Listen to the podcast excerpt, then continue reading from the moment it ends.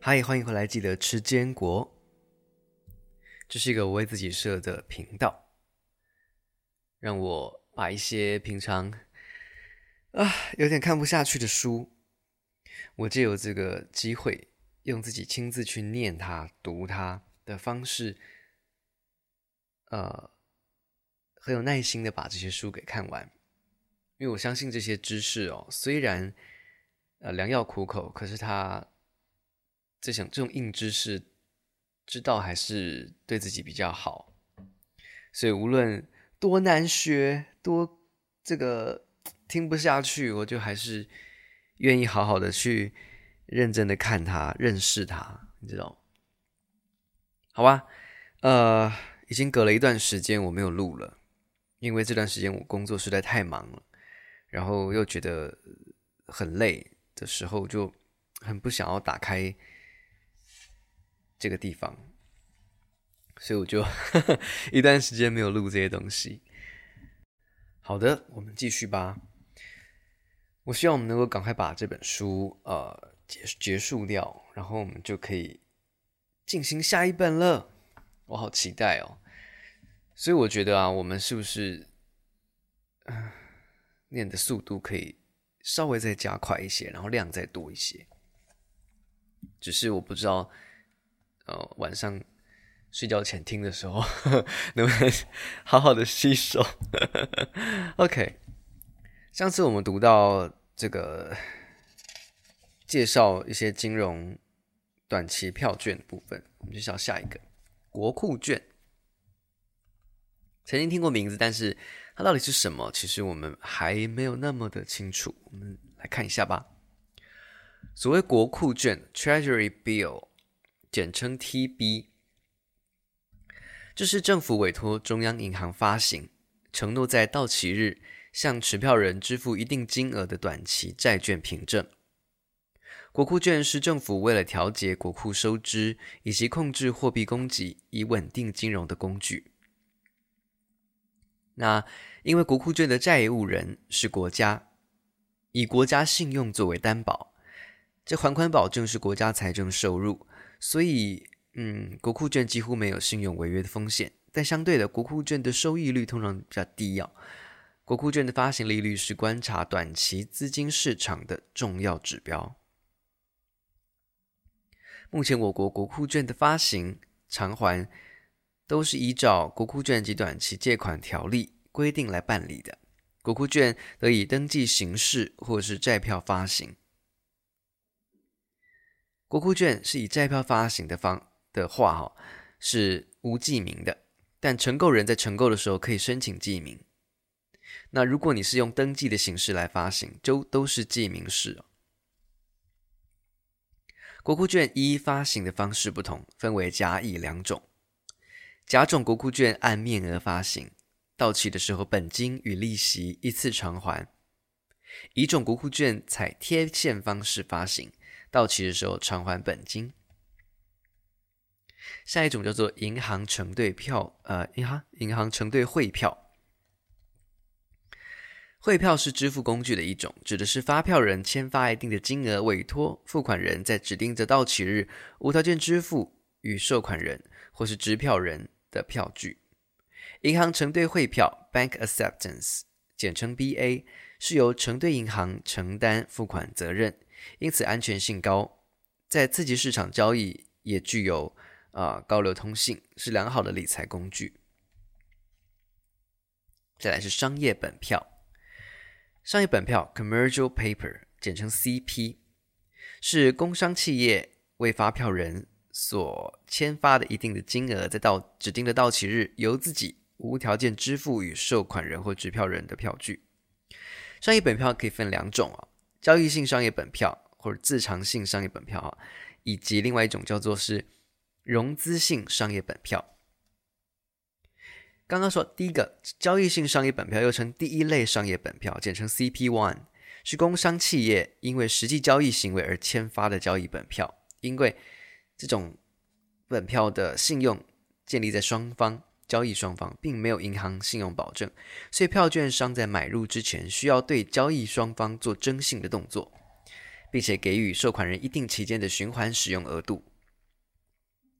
持票人可以在需要资金的时候减负相关交易凭证，向票券商办理贴现。而另外一种融资性商业本票，又称第二类商业本票 （CP2），是工商企业为了筹措短期资金所签发的本票，经专业票券商或是合格金融机构签证承销以后，流通于货币市场上。融资性商业本票发行期限以天为单位。最长不超过一年，企业可依本身资金需求状况、利率结构，自由决定发行期间长短，灵活调度资金，所负担的成本一般而言较向银行短期融资为低，而且采公开发行的方式，也可以提高公司知名度。这是一种被广泛使用的短期票券工具。融资性商业本票因为有金融机构作为保证人，安全性跟流动性都比较高，是良好的理财工具。接下来我们来看税务议题。投资债券以及短期票券的主要收益是利息所得，包括第一个债券或短期票券到期卖回金额超过原来买入金额的那个部分。也是叫利息所得，另外一个就是固定收取的利息。债券或短期票券的利息所得课税的规定啊，是要视债券或短期票券发行者所在地的不同，有不同的课税规定。举例来说，我国投资人以本金新台币三千万元承做负买回交易 （RP） 三十天的国内债券，约定利率是年息零点六五趴。那么到期的时候，我国投资人的利息收益就是三千万乘以零点六五趴，再乘以三十一个月嘛，哎，三三十天嘛，然后除以三百六十五天，而需按十趴的扣缴税款。刚刚呃，刚刚算完是一一六零二七嘛，所以十趴的扣缴税款就是一六零二，因此税后实际拿回的金额是。刚刚那样子减下来是三零零一四四二五元，由外国盈利事业发行者属哦，我觉得 计算题用这样子念的真的是好神奇的感觉，有到底有没有听懂我也不知道。由外国盈利事业发行者，它属于海外债券，并非我国来源所得，对我国人而言，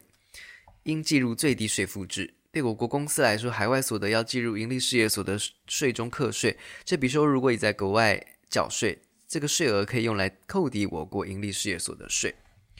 而由外国公司或个人持有的话，则不在我国课税范围内。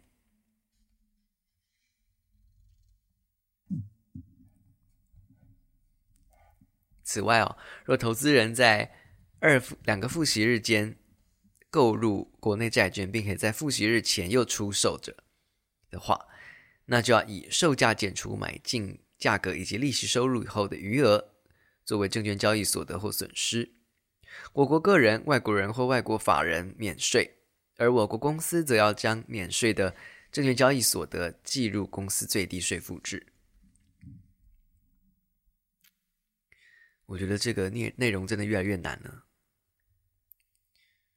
好，这边有一个一个小小的小新闻，大家看一下哦。公司债、金融债券以及债券 ETF 的证券交易税停征，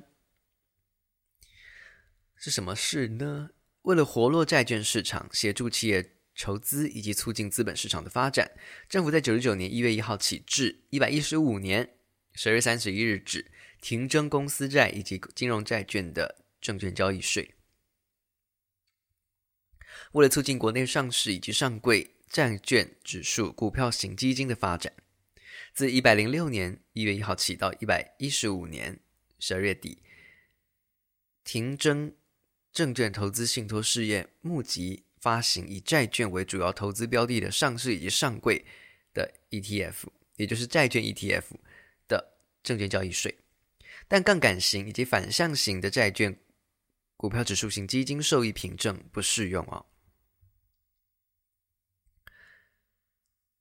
前面所指的这个债券指数股票型基金的投资标的，仅限于国内呃国内外政府公债、普通公司债、金融债券、债券附条件交易、银行存款以及啊、债券期货交易之契约。好，我觉得债券的部分真的我们不是很常会去接触到，但下一个我们就比较常接触到就是股票。股票是最广为人知的全民理财工具哦。股市的好坏直接影响广大股民的消费力，甚至主政者的施政满意度。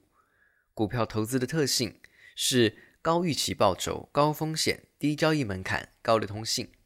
一个发行公司地及啊、挂牌地的不同。股票可以区分为以下几种类型：国内股票就像台积电一样，它是发行公司是在台台湾，挂牌也在台湾；国外股票呢，就例如 Facebook，它发行在海外，挂牌也在海外。还有一种叫做 F 股或者是 KY 股，它是发行公司在海外，但挂牌在台湾。那再一个，再来是海外存托凭证 ADR、GDR，就像友达 ADR 一样，它是发行公司在台湾，但是挂牌在海外。那还有一种是海发行公司在海外，但挂牌在台湾，但它不是属于刚刚的 F 股、KY 股，它是另外一种叫做台湾存托凭证 TDR。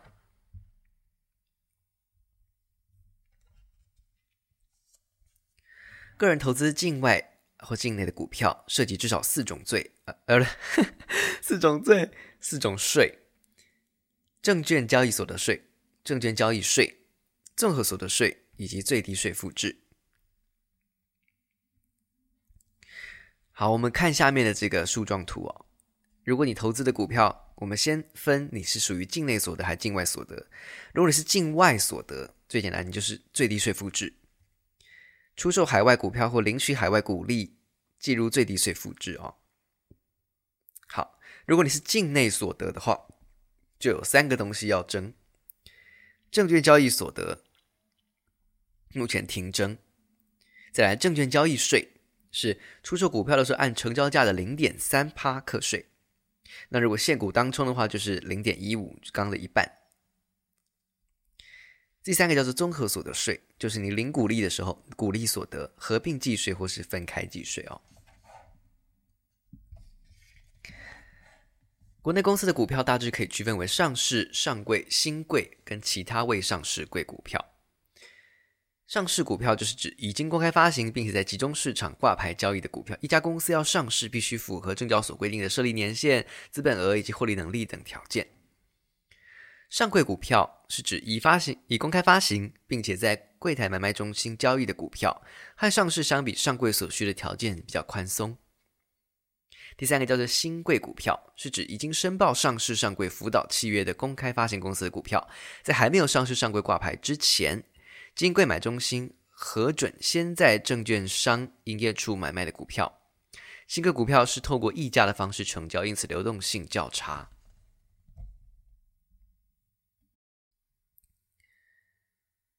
股票税制对国内股市以及政治经济环境都有重大影响。股票的证券交易所得税历经几度的停征复征，每每造成股市的动荡以及内阁阁员更替。一百零七年起，国内股票的股利所得课税制度有非常重大的改革，废除施行已久的两税合一制度，并采二择一的方式去课税。股利所得，在一百零七年度起，个人的股东获利的股利，可以自行选择两种方式择一课税，一种是股利所得合并计税，另一种是单一税率二十八趴分开计税，但仍然合并申报啊。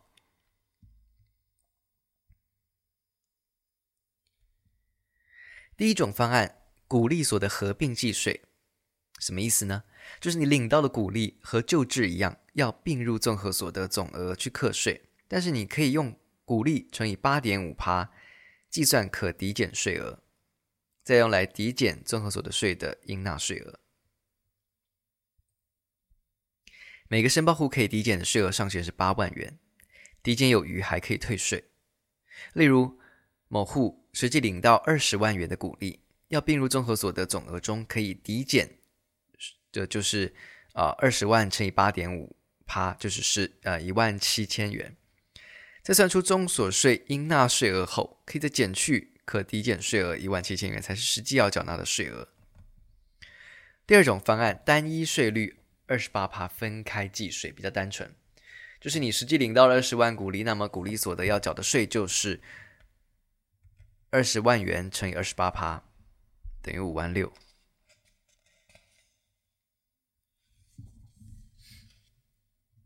那刚刚提到的两税合一制度是什么东西呢？一百零七年税改之前的股利所得课税制度又称两税合一制度，目的在于消除。盈利所得课两次税的现象哦，在概念上认为公司为法律的虚拟体，它不具有独立纳税的能力，只是把盈余传送给股东，不应该重复课税。也就是说，公司所缴纳的盈利事业所得税，在股东缴纳股利综合所得税的时候，可以全部抵缴。在这个制度下面，公司会维护一个股东可扣抵税额账户，并且去计算税额扣抵比率以及股东的抵税权。一间公司的税额扣抵比率越高，投资这类公司股票领到股利的时候，就有越多的可扣抵税额，可以用来抵个人综合所得税。获配的股利净额加上可扣抵税额，就是个人的股利总额。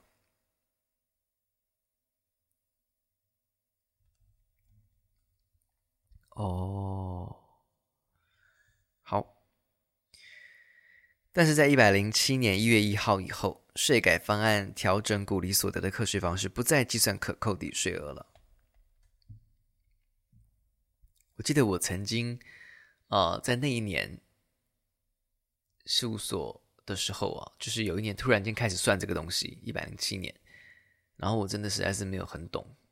但是我还是就照算，对。再来，我们来看证券交易所得。哦，稍微休息一下，喝口水。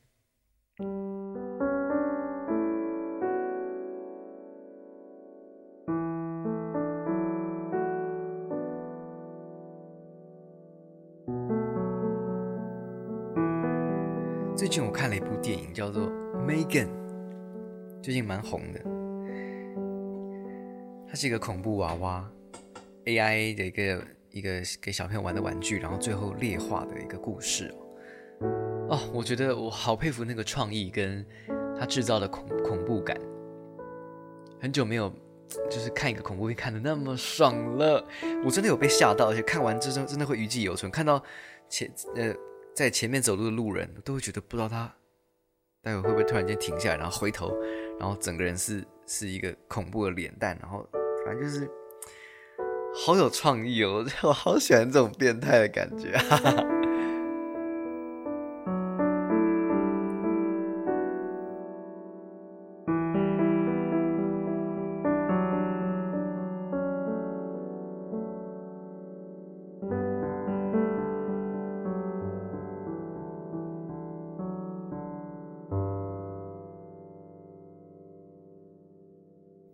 好啦，我们继续喽。一百零五年起，证券交易所得税再度停征嘛，让多数民众以为任何股权交易所得都免税。其实，停征所呃证所税不等于出售股票所得免税哦。你要了解买卖股票所得是否需要课所得税，必须先回到一个根本的问题：什么叫有价证券呢、啊？唯有买卖依公司法第一百六十二条规定的签证的股票。才会被认定为完成法定发行程序，其交易所得才会被视为证券交易所得，然后免纳所得税。上市贵公司股票交易所得都属于所谓的证券交易所得，但其他未上市贵公司，目前法令规定资本额五亿以上的公司或者章程中另有规定者，必须签证并发行股票。这个交易所的也属于证券交易所得税。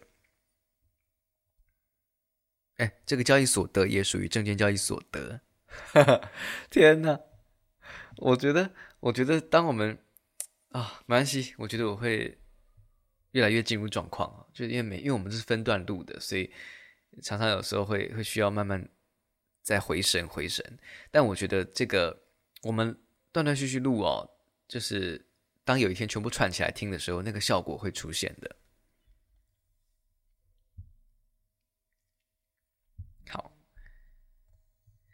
非一公司法第一百六十二条规定签证的股票交易，有包含：第一，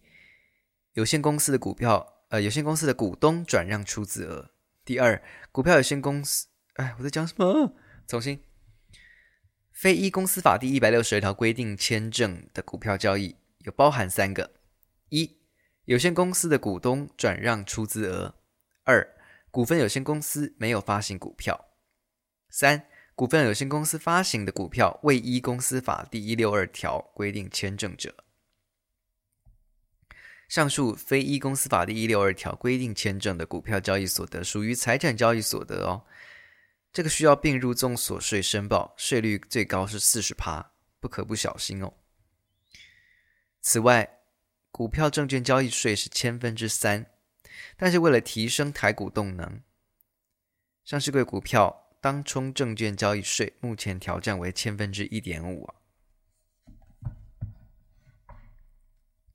所谓当冲是什么东西？当冲是指同一个证券商受托买卖同一个账户，在同一个营业日内，现款买进，又现券卖出同种类、同数量的上市或是上柜股票。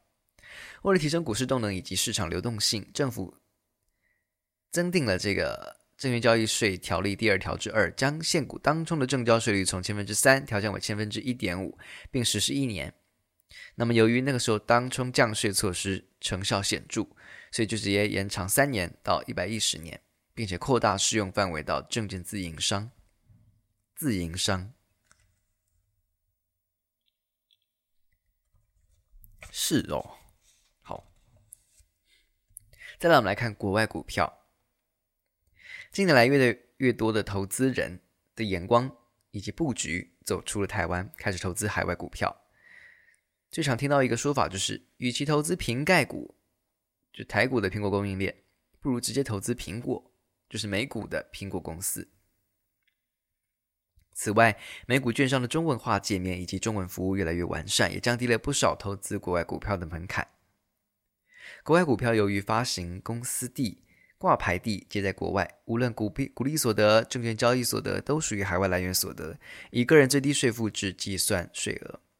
单一申报户全年合计未达新台币一百万元，免予计入；在新台币一百万元以上者，应该全数计入。此外，虽然投资收益在我国是以最低税负制课税，但投资的时候还必须要注意投资标的的公司所在地当地的课税规定。接下来我们来看 F 股和 KY 股。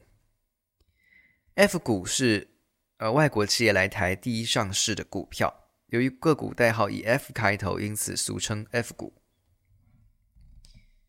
Foreign 是吗？好，那一百零五年六月二十七号起，外国企业来台上市不再以开头 F 来代表，而是以公司名称后面加上注册地。那么 KY 是代表注册地是为英国开曼。群岛，目前挂牌的外国公司几乎都注册在此地了哈，所以才会有大部分都是 dash KY 这样子。外国企业虽然来台上市，股利所得仍旧属于海外来源所得，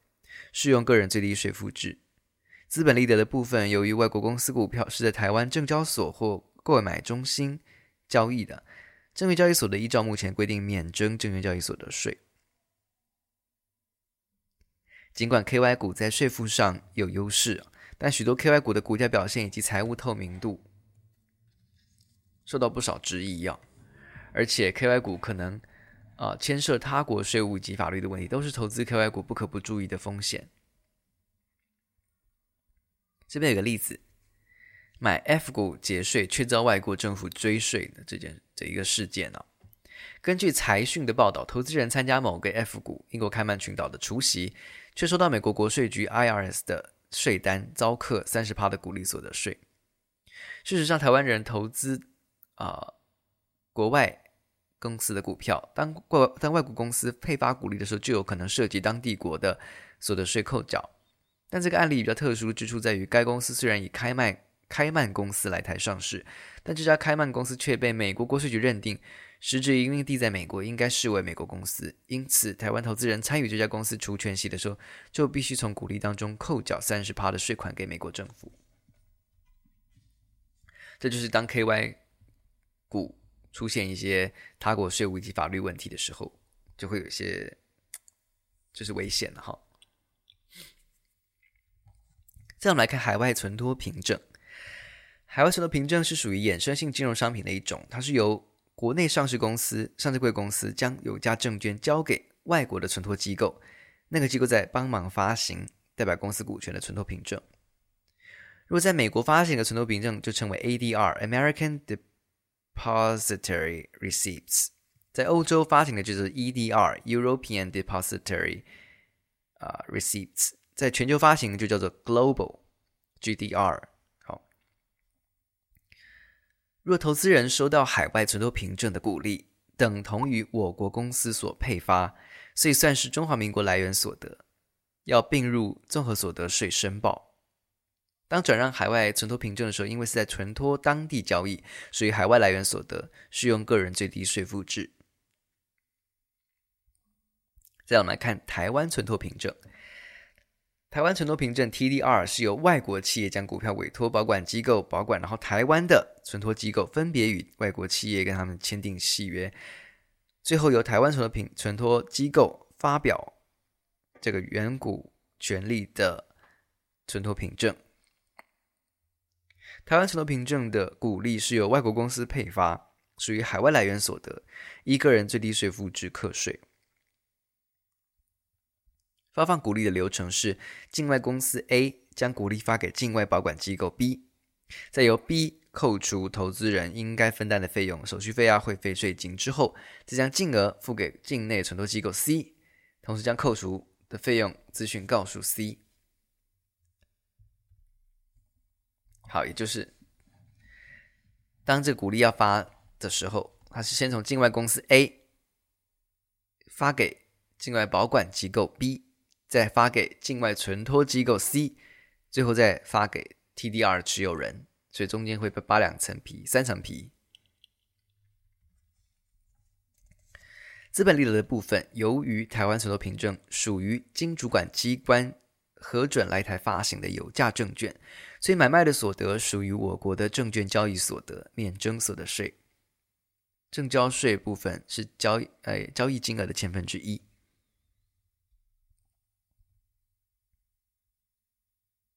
好，这边再有一个计算题的例子啊，我们来看一下。投资台湾存托凭证是应该要以原始配发的股利金额来报税哦。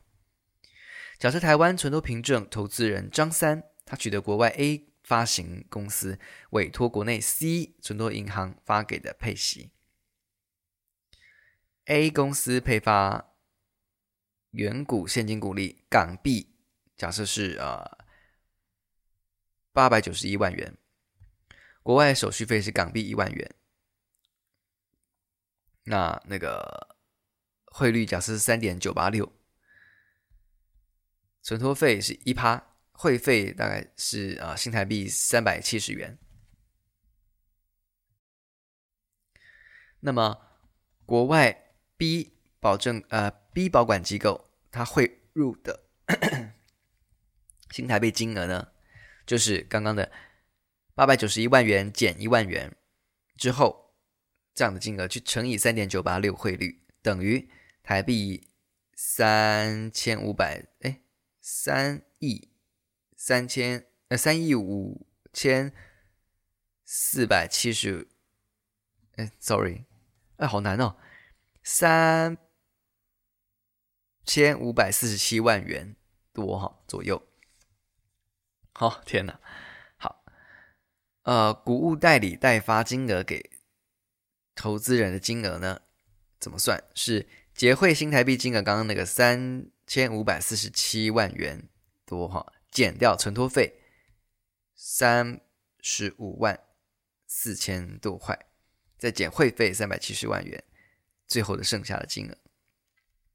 好，刚刚算了那么多，张三取自台湾存托凭证所配发的金额，虽然是已经扣除自行负担的手续费、会费这项目的净额，就是刚刚算完那些，但是仍然要将投资台湾存托凭证原始所配发的现金股利新台币三千啊，好哟，但是就你刚刚你最后拿到的金额是已经扣掉一堆一堆手续费的的时候的钱嘛？可是你在算个人最低税负制。申报的时候，你还是要用最原始的八百九十一万港币去乘以汇率，然后直接去计算最低税负值去申报。好啦好啦，已经念到欲罢不能了，我们休息一下，下一集见哦。这本书已经差不多到一半了。